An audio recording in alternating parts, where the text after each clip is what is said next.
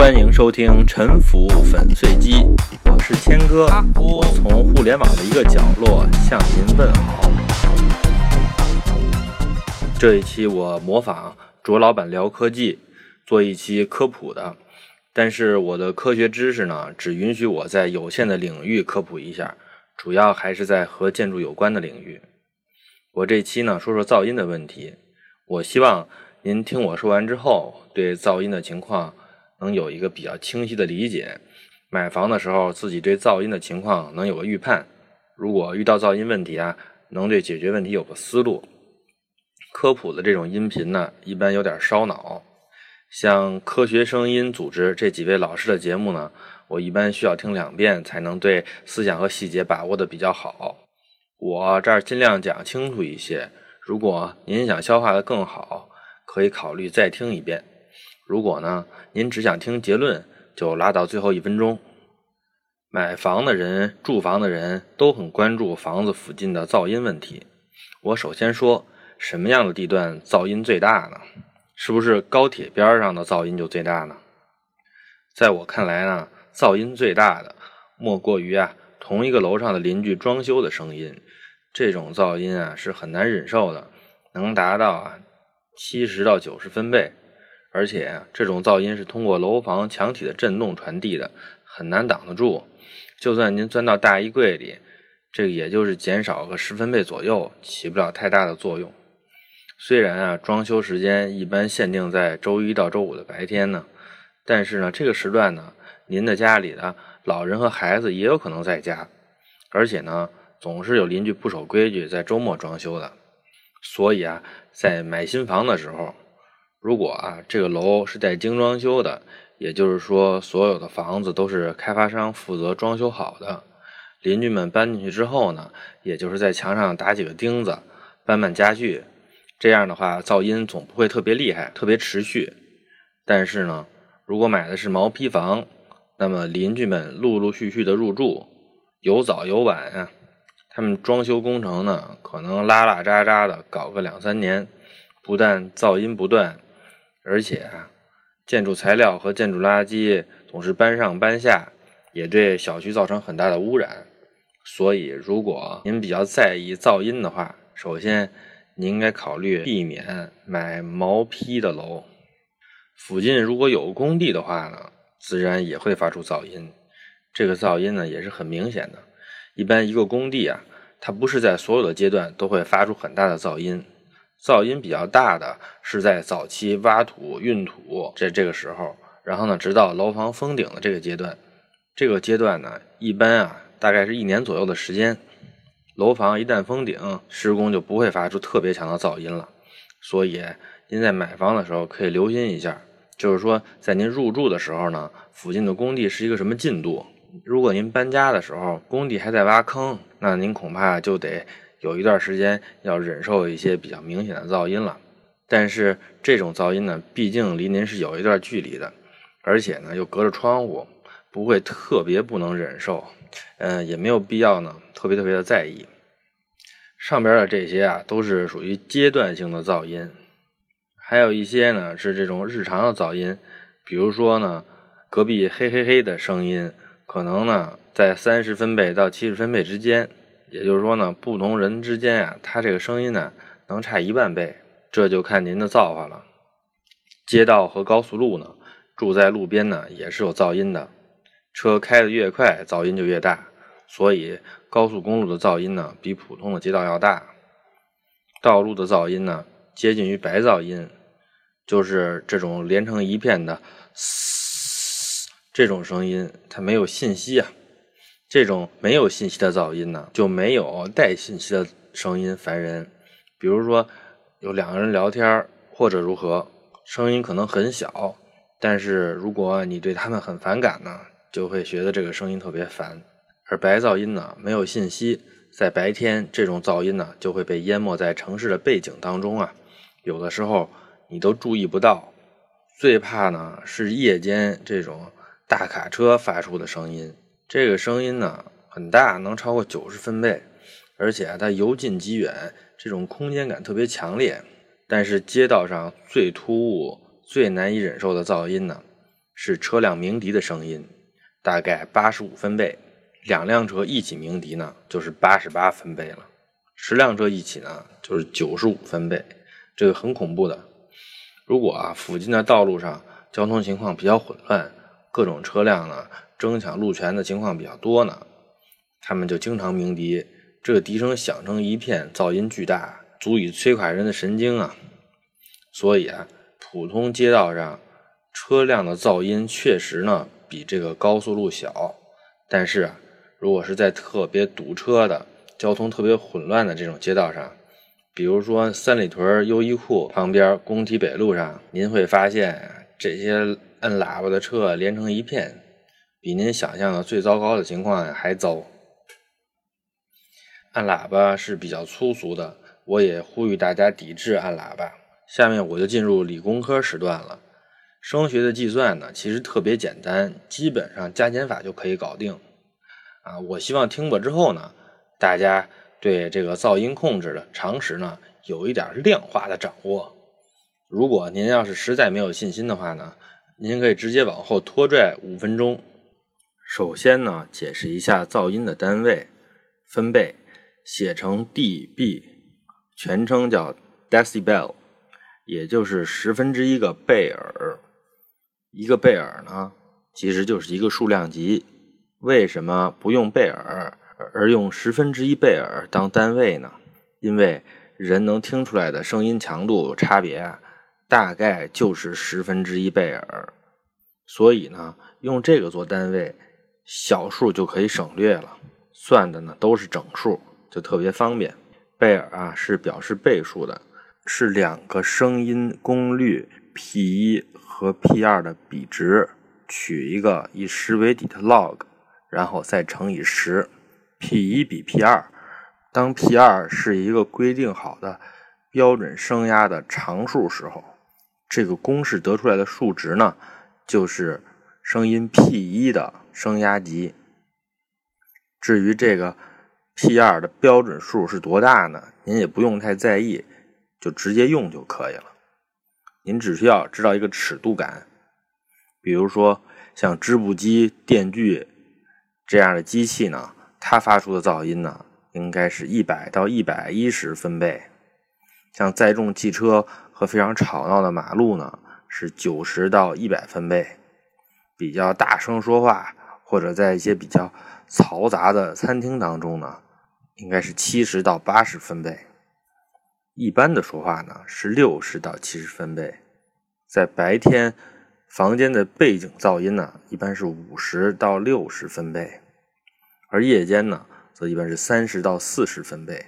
而二十分贝以下呢，基本就是静的悄无声息了。这个就是声学实验室里边的消声室里的噪音水平。简单的说呢。就是白天五十分贝，晚上四十分贝，这个就是我们要的东西。噪音不超过这个数值啊，就算可以了。介绍一下计算方法吧。如果 A 噪音功率是 B 噪音的十倍，那么 A 就比 B 大十分贝。如果 A 的功率是 C 的一百倍呢？那么 A 比 C 大多少分贝呢？答案是二十分贝。如果 A 的功率是 B 的二倍，那么取了对数再乘以十呢，得到三，也就是说 A 比 B 大三分贝。如果 A 声音的功率是 B 声音的四倍呢，那 A 比 B 大多少分贝呢？答案是六分贝。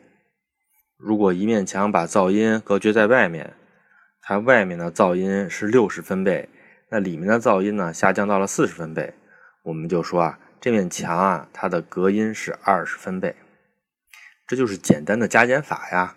实际上，隔音二十分贝就是减少了两个数量级，隔绝了百分之九十九的声音。分贝呢，就是把倍数啊改成一个加减法的这么一个算法。到这儿为止呢，即便您没跟上这部分计算也没关系。下面我说。距离噪音远，是不是能大幅度的降低分贝数呢？如果您在距离一个高音喇叭十米的地方，噪音是六十分贝，在距离二十米的地方是多少分贝呢？像喇叭这种噪声源，你可以认为是点状的，它噪音的功率呢是距离平方的反比，距离呢从十米增加到二十米，也就是说距离变成了二倍，那么呢它的噪音功率呢就下降到了四分之一，取对数呢大概是负的零点六。再乘以十，也就是说呢，分贝数呢是负六分贝，所以啊，它的噪音是从六十分贝下降到了五十四分贝。如果啊，您在距离道路十米的地方，在距离二十米的地方，噪音是多少分贝呢？道路这种噪音源呀，和高音喇叭这种噪音源，它其实是不一样的。因为道路上的汽车呀是线状分布的，所以啊，你可以把道路这种噪声源呢，抽象的认为是一个线状的噪声源，它的声场的形状呢就是一个管状的。当距离增加一倍的时候呢，这个噪音的功率就下降二分之一，分贝数呢就减掉三分贝。我是希望让您注意距离增大和噪音减小的数量关系。当你远离噪音源的时候，开始。噪音下降的快，最初从十米到二十米退了十米，噪音啊下降了三分贝；而你从一百米退到两百米，退了一百米啊，噪音啊也才下降了三分贝。退到一定距离之后呢，再后退，噪音下降的效果啊就越来越小了。如果啊，房地产销售员告诉你这个楼离道路两百米没有噪音。我可以告诉您，他是在忽悠您的。这个楼啊，和离道路一百米的楼比呢，噪音其实没有差多少。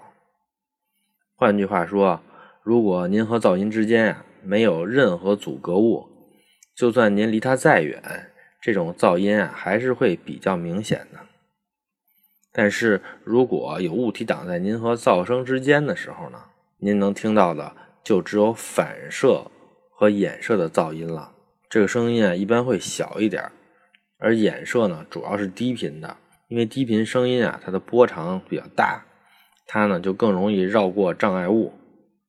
最后也是最重要的，在噪音成为既成事实的时候，怎么样才能隔绝噪音呢？噪音的隔绝类似于所谓的木桶效应，就是说这个木桶能装多少水，主要看最矮的那块木板。水会先从那儿流出来，噪音也是。我们的家里啊，这个墙壁、屋顶、地面，它们的隔音啊都是比较好的，隔音量呢一般都在四十分贝以上。是门窗的隔音是相对薄弱的，而隔音量最低的呢，就是什么都没有。如果你开着窗啊，或者这门下面有一条宽缝，这些情况其实都是很常见的。那么您所有的隔音构造啊都形同虚设了。虽然很多人习惯开窗，但是我想告诉您啊，这个窗子啊是不是需要永远都打开着？而且现在市面上有些楼是配通风系统的，这种系统呢能在通风的时候过滤 PM 二点五，还能够阻挡噪声。所以啊，您在觉得室外有噪音，或者是室外空气质量一般的情况下，就请您把窗户关上。关上窗之后呢，全屋的隔音的薄弱环节呢，就是门窗本身了。好的门窗和差的门窗啊，它们之间的隔音效果差别是巨大的。在国家标准当中，门窗的隔音呢，只要能够达到二十分贝就算及格了。但是呢，特别好的门窗呢，它的隔音啊可以达到四十分贝以上，多隔二十分贝。就等于啊，漏到室内的噪音呢，就又减少了百分之九十九。我的经验是啊，在欧洲用的门窗普遍质量很好，美国的窗呢质量就比较普通了。可能和欧洲城市里面啊大家住的比较近有关系。我在威尼斯的圣马可广场的钟楼里面的一个旅店住过，那是市中心的旅游点，外面熙熙攘攘，非常热闹。但是啊，一关上窗就很安静，高枕无忧啊。我从那时候起啊，才特别体会到窗的质量是能解决很大问题的。除了窗之外呢，其他的隔音的薄弱环节还有什么呢？一个呀是门窗和墙的结合部，在装外窗的时候呢，安装的工艺啊和隔音的好坏也是有关系的。再有就是空调管子穿墙的这个洞口啊，这个地方面积不大，但是如果堵塞不严的话，噪音也会漏进来。还有一个就是飘窗，飘窗呢看起来很美，但是呢它的隔音呢是弱于墙面的，所以啊，如果您买的房子啊没有飘窗，您也不用懊悔，有可能啊正说明您的开发商是负责任的企业呢。最后呢，总结一下我的观点。首先呢，是要避免买毛坯房，因为啊，邻居的装修它的噪音啊会持续好几年呀。第二呢，是尽量避免住在夜间大货车多的路段上。如果您的窗户直接面对这个路段呢，直线距离啊也最好在一百米以上。如果您住的高也可以。第三呢。尽量避免住在夜间有很多车辆鸣笛的路段上。如果呀是直接面对的话，距离最好也在一百米以上。第四呢，如果您确实啊被这个噪音困扰，也没必要绝望，很有可能是您家的窗隔音不好。开发商装的窗呢，一般都普普通通，很少呢会给客户装隔音效果顶级的这种窗户。其实是应该给客户装上和欧洲的水平接近的这种门窗的，或者呀，让识货的客户呢可以选这些更好的门窗，因为客户一旦用过就会明白，门窗呀是房屋质量的关键环节，差别巨大，感受是很明显的。我建议您呢花点钱换一个隔音三十五分贝以上的比较好的窗户。如果想省钱的话呢，就在您现在的窗户外边。再装一道窗户，这样可以便宜一点。这些方法呀都非常有效，立竿见影。第五个呢是改变习惯的通风方式，装一个能够隔音的通风装置或者通风口，这样呢就可以把窗户关上了。您也可以用除 PM 二点五的空气净化机来改善室内的空气质量，因为啊一旦窗户打开了，就是再高级的德国窗也挡不住噪音的。感谢您的收听，欢迎您提问、鼓励、吐槽、批评指正，也欢迎您打赏。